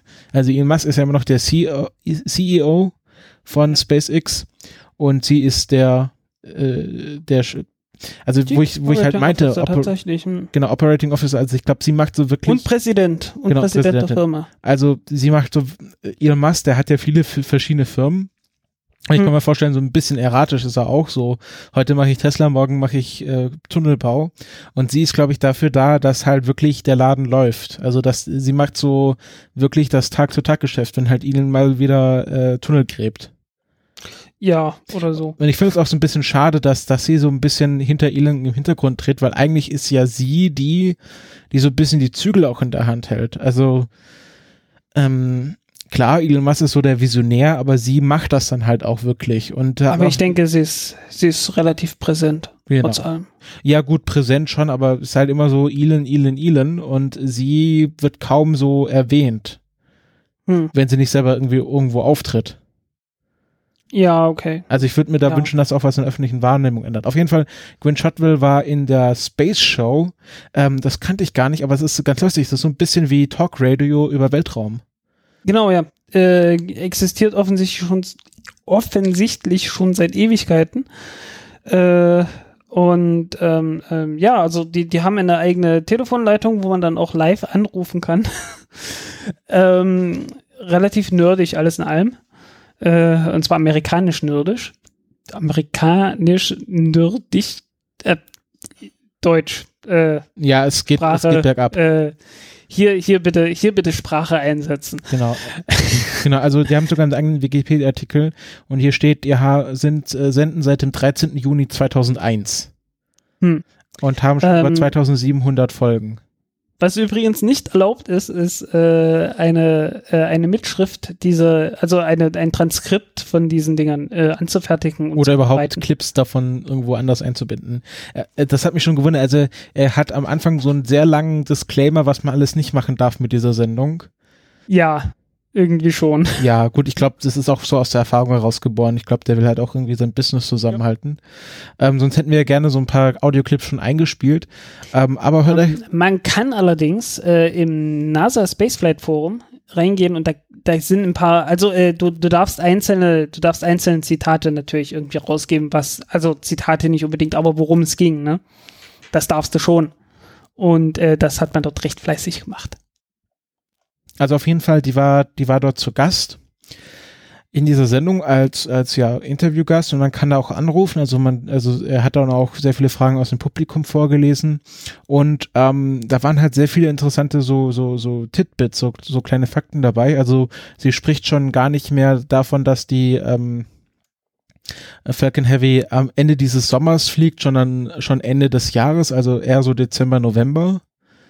Ähm, was ja auch irgendwie schon eine neue Entwicklung ist, Mhm. weil ja war abzusehen, aber dass sie das jetzt so offensi Also ich öffentlich kommunizieren. irgendwie Demo later this year. Ja, gut, das, aber das war halt immer, es hieß erst so, Mhm. ja, Ende des Sommers Ja. und ähm, sie hat auch so ein bisschen, so ein bisschen ähm, ja, er, erklärt, wie so ähm, das Business funktioniert. Sie war sehr deutlich. Es gab, glaube ich, eine Frage, ähm, die darum ging, ob SpaceX auch mal äh, überlegt, einfach die Raketen zu verkaufen. Also Boeing verkauft ja ihre Flugzeuge auch und dann wird- werden die ja von den äh, von den ähm, Luftfahrtunternehmen betrieben, also gewartet, Ja. gereinigt und so. Und das könnte man ja mit Raketen auch machen, dass man sagt, hier hast du die Rakete, mach damit, was du willst, ähm, solange du sie halt ordentlich benutzt und wir kümmern uns dann nicht mehr darum. Und da war sie sehr, sehr deutlich, dass sie gesagt hat, nein, SpaceX ist nicht im Geschäft, Raketen zu bauen, sondern wir verkaufen einen Service. Hm. Also, äh, Ja, es ist halt auch eine, eine Technikfrage. Also erstens hast du ja immer das Problem mit ITER. ja, genau. Ne? Also die, du, du musst dann halt überlegen, äh, äh, wenn du so eine Rakete dann jemand anderem zur Verfügung stellst, ähm, ähm, ist, verhält er sich dann entsprechend der Gesetze und kann er dann nicht einfach das Triebwerk kopieren oder so? ne, wie das halt so ist, äh, kann da nicht jemand eine Technik draus machen, die dann äh, äh, für böse Sachen eingesetzt wird? Ähm, ja, und natürlich auch einfach so Business, ne? Also da, die, die haben ja vieles auch einfach nicht zum Patent angemeldet, sondern einfach bloß über Geschäftsgeheimnis abgewickelt. und äh, ja, ich glaube, die wollen da ein bisschen ihre Technik da unter Verschluss halten. Was cool war, äh, die Merlin-Triebwerke, die jetzt für den Block 5 der, der äh, Falcon 9 vorgesehen sind, ähm, sollen ja normalerweise ja, einen Schub von, Moment, ich muss das kurz umrechnen in vernünftige Einheiten. 190.000 Pfund oder äh, na, ungefähr 85 Tonnen äh, Schub haben. Aber getestet wurden die auch mal mit 240.000 Pfund oder äh, äh, äh, ungefähr 108 Tonnen. Also da hat man schon äh, äh, ordentlich was rausgeholt aus, aus diesen kleinen äh, Triebwerken. Ja, ja. Ähm, und man hat auch die, die, die Sprachregelung ver äh, verändert, äh, hier mit diesem I äh, ITS, diesem Internet. Ja, das fand ich äh, auch spannend. Also, sie reden nicht mehr vom Internet Interplanetary Transport System, was ja noch Elon auf seiner, auf seiner Präsentation äh, vorgestellt hatte. Ja, was ja auch irgendwie, das, das hat ja auch einfach nicht verfangen. Ja, und jetzt nennen sie ein- Ist einfach nur noch äh, Big Falcon Rocket und Big Falcon Spaceship. genau. Ähm, was ich auch sehr spannend finde, dass sie da von dieser Sprachregelung, die ja noch gar nicht so alt war, schon wieder weg sind. Ähm, wo ich auch, also ich bin halt der Meinung, dass es bei, äh, also dass Elon Musk halt so vorprescht und so Dinge verspricht und sie ist diejenige, die dann sagt, also realistisch ist das dann so und so. Naja, äh, das Ding ist einfach bloß gewachsen. Ja. Also die, die haben ja, die haben ja den Begriff schon seit über zehn Jahren gehabt und der ist ja auch äh, äh, in die Öffentlichkeit durchgesickert gewesen seit vielen Jahren davor. und äh, versucht das mal zu ändern und das hat halt nicht geklappt. Und ja. irgendwie so Tran Interplanetary Transport System ist jetzt nicht so gerade. Genau. Äh, also das heißt ja, Big ne? Falcon Rocket oder Big Fucking Rocket. Ähm, genau. Ähm, was ich auch sehr spannend fand, ähm, ach, was war's? Genau, es, äh, es ging die Frage da, es, es war eine Frage, ob sie ähm, auch selber Astronauten ausbilden wollen, also SpaceX-Astronauten. Mhm. Und äh, sie hatten ja ganz am Anfang von SpaceX, sollten sie ja mal ein Raumschiff für die NASA entwickeln.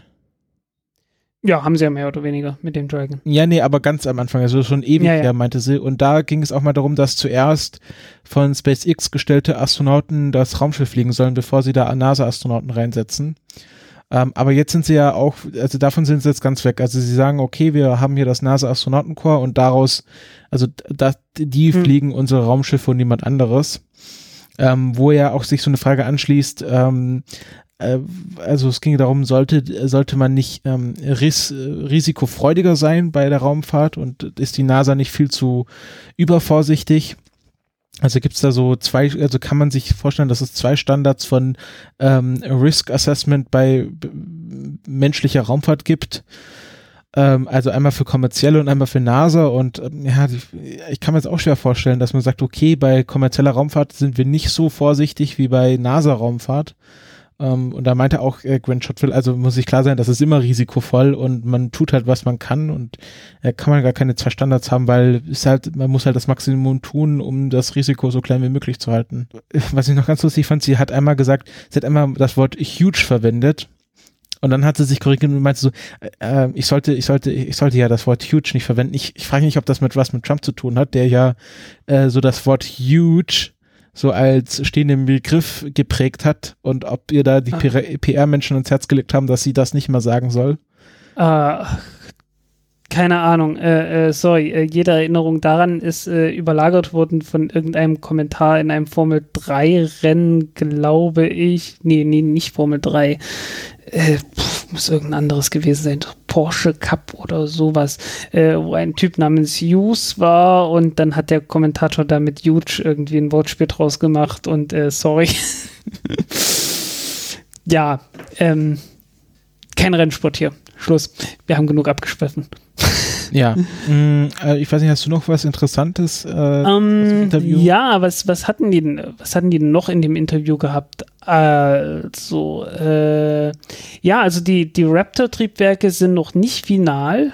Man weiß immer noch nicht, wie, die, wie viel Schub die am Ende liefern sollen. Da ist man noch nicht, also man hat ja so ein äh, Modell praktisch davon schon mal äh, ja, getestet.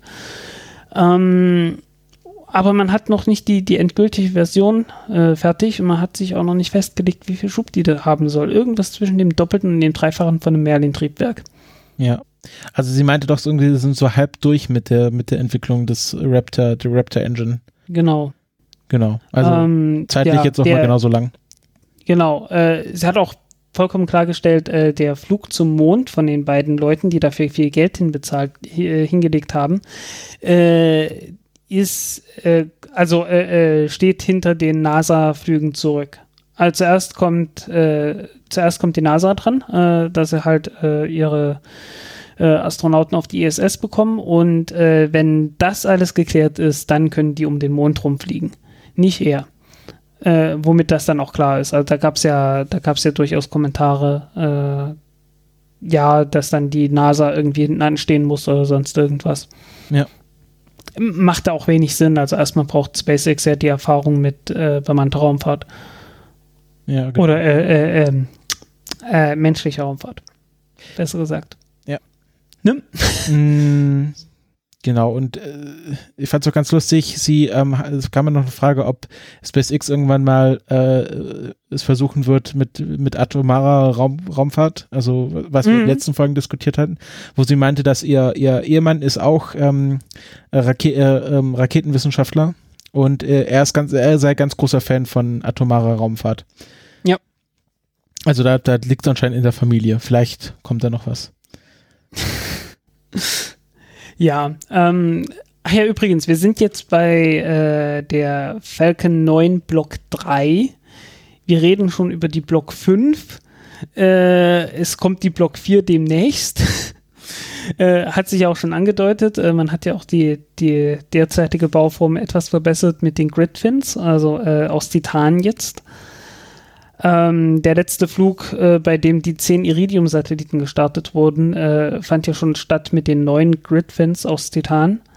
Äh, davor hat man ja den Bulgaria-Sat gestartet und äh, da hat man offensichtlich äh, äh, einen, einen, besonders heißen, also besonders schnellen Eintritt äh, gewählt, äh, bei dem auch wieder die, die Gridfins halt, äh, also diese, diese Gitterflossen angefangen haben zu glühen. Sah auch wieder ganz gut aus. Äh, demnächst sollen die dann, dürften die vielleicht auch noch glühen, aber zumindest sollten sie dabei nicht mehr kaputt die gehen. sind doch Also jetzt schon wieder, die waren doch beim letzten Flug schon aus Titan. beim letzten Jahr, aber beim vorletzten. Ja, okay. Und das war halt der mit Bulgaria satt. Ja. Ähm, Ähm.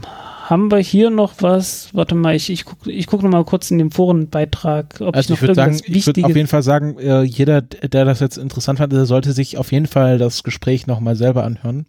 Genau. Ähm, gibt's halt als Podcast irgendwie ganz normal zum Runterladen. Mhm.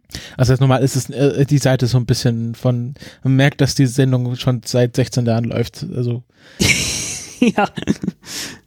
Ja, aber ähm, ich finde also ich habe das jetzt auch mal abonniert. Also ich finde ich finde das Sendekonzept so ein bisschen spannend. Also dass man einfach mal so eine äh, Call-in-Sendung macht über Raumfahrt. Und wir haben ja hatten ja auch schon hier Neil deGrasse Tyson, Freeman Dyson, ähm, Mhm.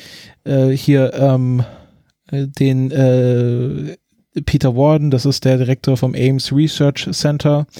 Ähm, genau, also der, der, äh, der, der macht schon viel. Also der hat auch, ich glaube, fast jeden Tag eine Sendung.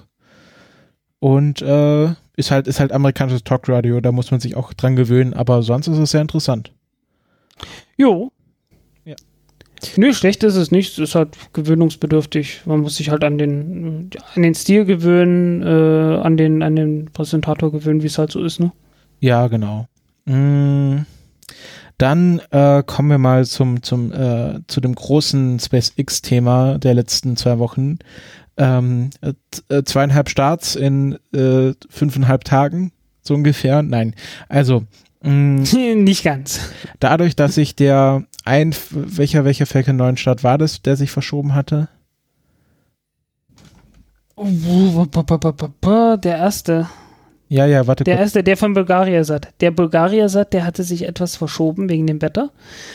Daraufhin mussten die, äh, daraufhin ist natürlich der, der Zeitplan etwas zusammengeschoben worden und die äh, Techniker von äh, SpaceX haben dann Überstunden geschoben und es wurden noch ein paar mehr nach äh, Florida äh, geschaufelt sozusagen, damit die dort mitarbeiten konnten und haben dann in Windeseile versucht, ähm, jetzt die aktuelle Rakete ähm, startklar zu machen. Die, äh, welcher Satellit ist das gleich? Ich hab's gerade nicht mehr im Äh, Kopf. Iridium Next 11 bis 20, meinst du? Nee, nee, nee, nee. Das ist ja, der Das ist ja von Kalifornien Intelsat ausgestattet. 35E. Genau. Intel ja, der, der Intelsat. Ähm, Epic Ja. heißt der. Intelsat Epic. steht immer noch. Die, nee, nee, sie, sie steht nicht Ja, mehr. Ich habe Äh, gesehen, Frank, sie Frank du, wurde... spr du springst wieder, du springst wieder ein bisschen zu sehr. Ja. Also, okay, also äh, diese Rakete wurde in Windeseile bereit gemacht. also am 23. Juni 2017 startete Bulgaria Sat 1. Genau, Dann vom zwei- Kennedy Space Center. Genau, dann zwei Tage später, am, von, am 25. Juni, startete Iridium Next 11 bis 20 von der Wenden Air Force Base äh, an, der Ostküste, äh, an der Westküste. Das war schon mal beeindruckend, dass sie innerhalb von zwei, Start, äh, von zwei Tagen zwei Raketen start, gestartet haben und das noch an den äh, gegenüberliegenden Küsten der USA. Wo auch äh, in diesem Interview äh, hat das auch der, äh, der Dr. Livingston, Livingston die Quinn Shotwell gefragt, ob das schon mal passiert sei, dass innerhalb von zwei Tagen zwei Raketen von der gleichen Firma gestartet wurden, wo sie auch nicht sicher war. Sie, glaub, sie, sie meinte, dass das, glaube ich, irgendwann mal mit so einer Delta 4, 2 Ra Ich glaube, ich glaube. Rakete äh, passiert ist. Gab es auch in der Sowjetunion. Auf jeden Fall ist es schon eine beeindruckende Leistung, dass sie das hingekriegt haben. Jo. Beides mal auch gelandet. Ich glaube, die ähm, Bulgaria Sat 1 ist auf der auf ähm, äh, auf dem Wasser gelandet, also auf der Barke, nicht im Wasser und ähm, Mhm, Beide. Beide sind äh, auf einer Barke gelandet. Ah, okay, gut. Weil ich glaube, in Kalifornien gibt es noch kein Landepad. Ah, okay. Also beide sind auf einer Backe erfolgreich gelandet, das ist schon mal gut. Und jetzt wollten sie sozusagen einen Hattrick machen, nämlich äh, drei Starts in neun Tagen. Ähm, und der dritte Start sollte Intelsat 35E sein, äh, vom äh, von, glaub, von, von der West Ostküste wieder, oder? Ja, wieder von Genau. Kalifornien, äh, äh, wieder von Florida aus, Genau. von Kennedy Space Center. Genau. Und da ergibt sich natürlich das Problem, dass äh, erst vor sehr kurzer Zeit eine Rakete gestartet ist und die nächste muss dann in sehr schnell, eben sehr schnell wieder bereit gemacht werden. Ja, und da haben sie die Überstunden eingelegt. Da haben sie die Überstunden eingelegt und äh, ja, so ganz geklappt hat's nicht. Genau. Ähm, Was war das? Also der erste Startversuch sollte am äh, 2. Äh, Ja, also für 2. uns Juli. 3. Juli ähm, erfolgen. Genau, und wurde neun Sekunden vor dem geplanten Start äh, abgebrochen vom Computer. vom Computer. Da drückt niemand Äh, mehr auf den Knopf. Irgendein Lageregelungssensor oder irgend sowas. nee, äh, das, das war, also der, der Computer hat einfach gesagt, dass da war irgendwie ein Timeout im Guidance System, also irgendwie war ein Ja. Wert überschritten, der nicht überschritten werden soll. Und dann hat der, der Flugcomputer gesagt, nee, das breche ich ab. Und ähm, dann meinten die auch relativ schnell, also so ein Abbruch, das können wir nicht in der Stunde, in dem das Startfenster war, regeln. Da müssen wir die Rakete nochmal neu starten, sozusagen. Ja, äh, du darfst doch nicht vergessen, ähm, die Falcon 9 Rakete fliegt ja mit unterkühltem Sauerstoff. Genau, das soll ist das heißen, Problem. entweder kannst du das innerhalb von wirklich fünf Minuten korrigieren oder so, oder du musst halt neu mal, du musst halt äh, Treibstoff ablassen, wieder neu rein. Ja, genau. Ähm, dann wollen sie das, hieß es gestern Nacht, ähm, und für beides Mal bin ich wach geblieben, ich Trottel.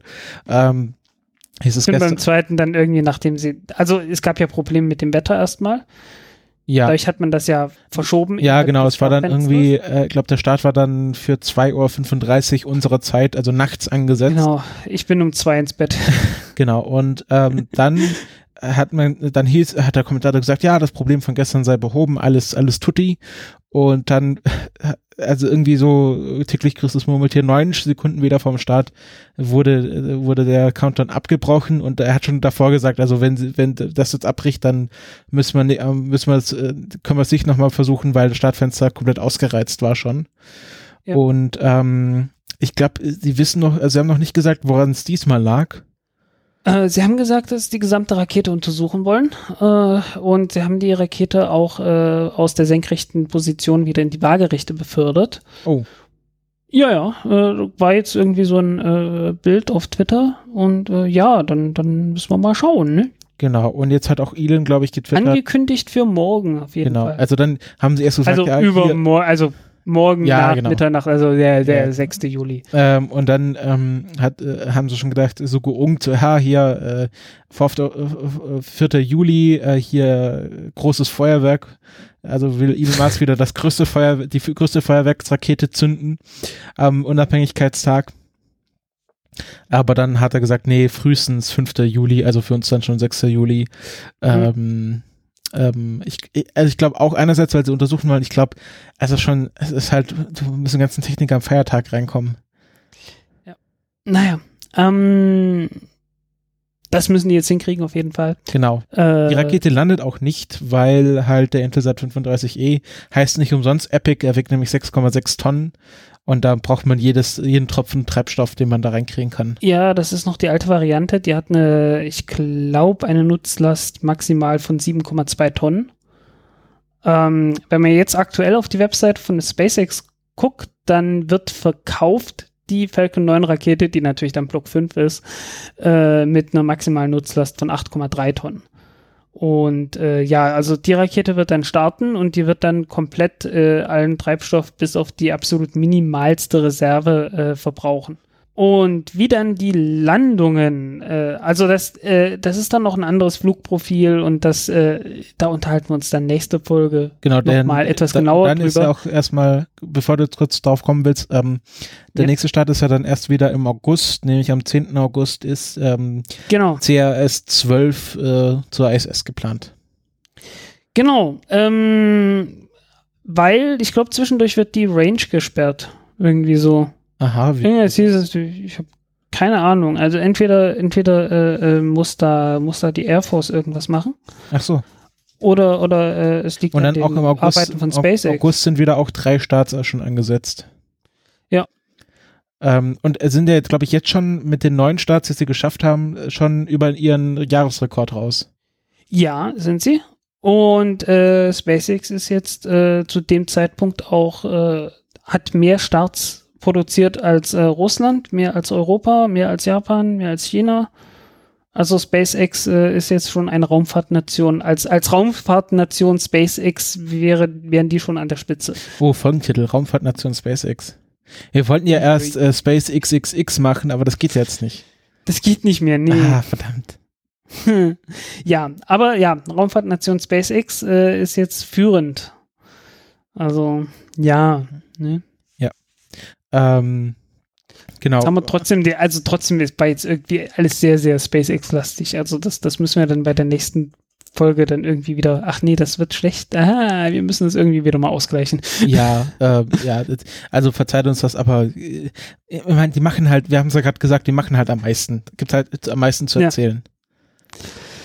Ja, und äh, oh, ist echt schade. Also äh, China, wie gesagt, Lange Marsch 5 abgestürzt, davor ist schon Lange Marsch 3 äh, nicht erfolgreich gestartet. Da ist ja ein Satellit irgendwie in einem falschen Orbit gestrandet.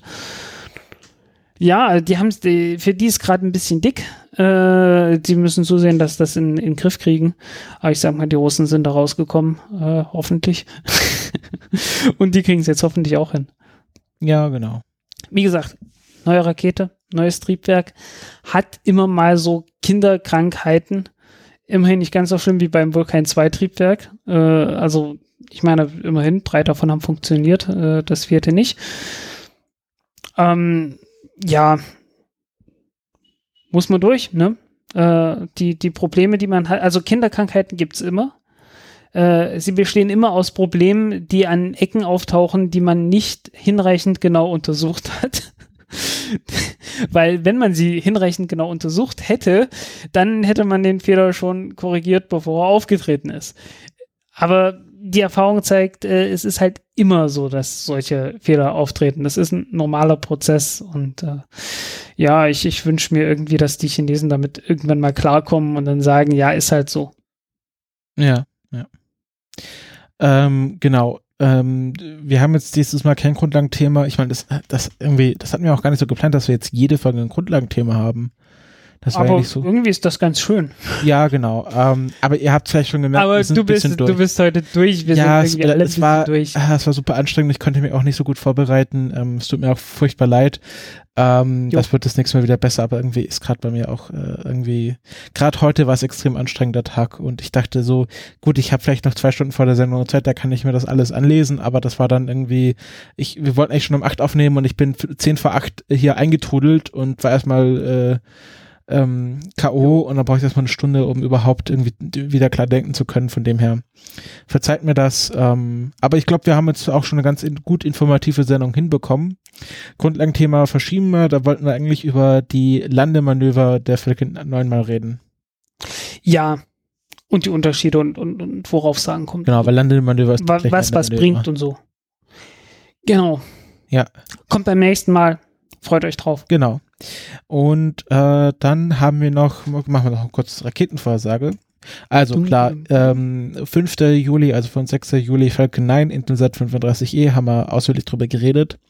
Dann 14. Juli eine Soyuz-Rakete mit Canopus 5IK, ein Erdbeobachtungssatellit für Roskosmos. Ja, und das war's schon. Ja, genau, dann Weil 28. das nächste ist dann angekündigt, äh, eine Soyuz zur ISS und dann Genau, am mit 28. Besatzung. Juli. Wir sitzen darin 51S. Genau, Jack Fischer und äh, ein Russe namens Fjodor äh, Jur Jurchinkin. Ja, passiert. Jo. Äh, wie hieß Tchaikovsky mit Vornamen? Äh, War Fjodor. das auch, war auch so, ne? Äh, Meinst du gut. Tchaikovsky oder Tsiolkovsky? Nee, Tchaikovsky. Äh, Piotr. Piotr Ilyich, also das russische Peter. Fyodor. Wer, wer war denn dann der Fyodor? Wer hat denn Krieg und Frieden geschrieben? Das- Fyodor Dostoevsky, genau, der war's. Ah, Ja. klar. Ich, Also äh, das russische Theodor. Fjodor. Hm. Ah, Oh. Was? Fyodor, ja, okay, ja. Fyodor. Wenn, du, wenn die jetzt, wenn die jetzt äh, äh, das Ganze auf Englisch aber schlecht ausspricht, Ja, dann, dann wird aus, aus, aus Theodor, äh, Theodor und dann Fyodor. ja, Juri ist ja auch, ähm, ähm, Ah. Juri, äh, warte kurz. Ja, es ist russische Georg. Jo. Okay, auf jeden Fall äh, mit, mit Fyodor äh, und dem Bogen Richtung Fyodor Dostojewski, der Krieg und Frieden geschrieben hat. Und Krieg und Frieden ging, ging bekanntlich um die, äh, oder war so, so kurz nach der Zeit, äh, also äh, äh, spielt jedenfalls zu einer Zeit, wo man äh, gesprochen hat über die Schlacht von Borodino, was die größte Schlacht des 19. Jahrhunderts war, auf dem Feldzug von Napoleon. Und so schließt sich Können der wir Kreis. jetzt, können wir hier die Sendung beenden, weil wir den Kreis geschlossen haben. Ja, okay, also wir fallen jetzt um. Ähm, ihr hofft, Genau. ich hoffe, dass ihr, ihr jetzt nicht umfallt vor Schock, weil die Sendung so schlecht war. Ähm, könnt ihr gerne Kommentare hinterlassen, Twitter, Facebook, ihr kennt das ja. Ähm, Patreon erwähne ich mal diesmal nicht. Aber ja, ähm, Genau. Ähm, wir schmeißen euch jetzt raus, hoffentlich äh, mit irgendeiner Open Source, open gesourcten äh, Variante der, der, der 1812er Ouvertüre. werde ich mal schauen. Wird es irgendwie schon was geben. Jo. Also dann, tschüss. Tschüss.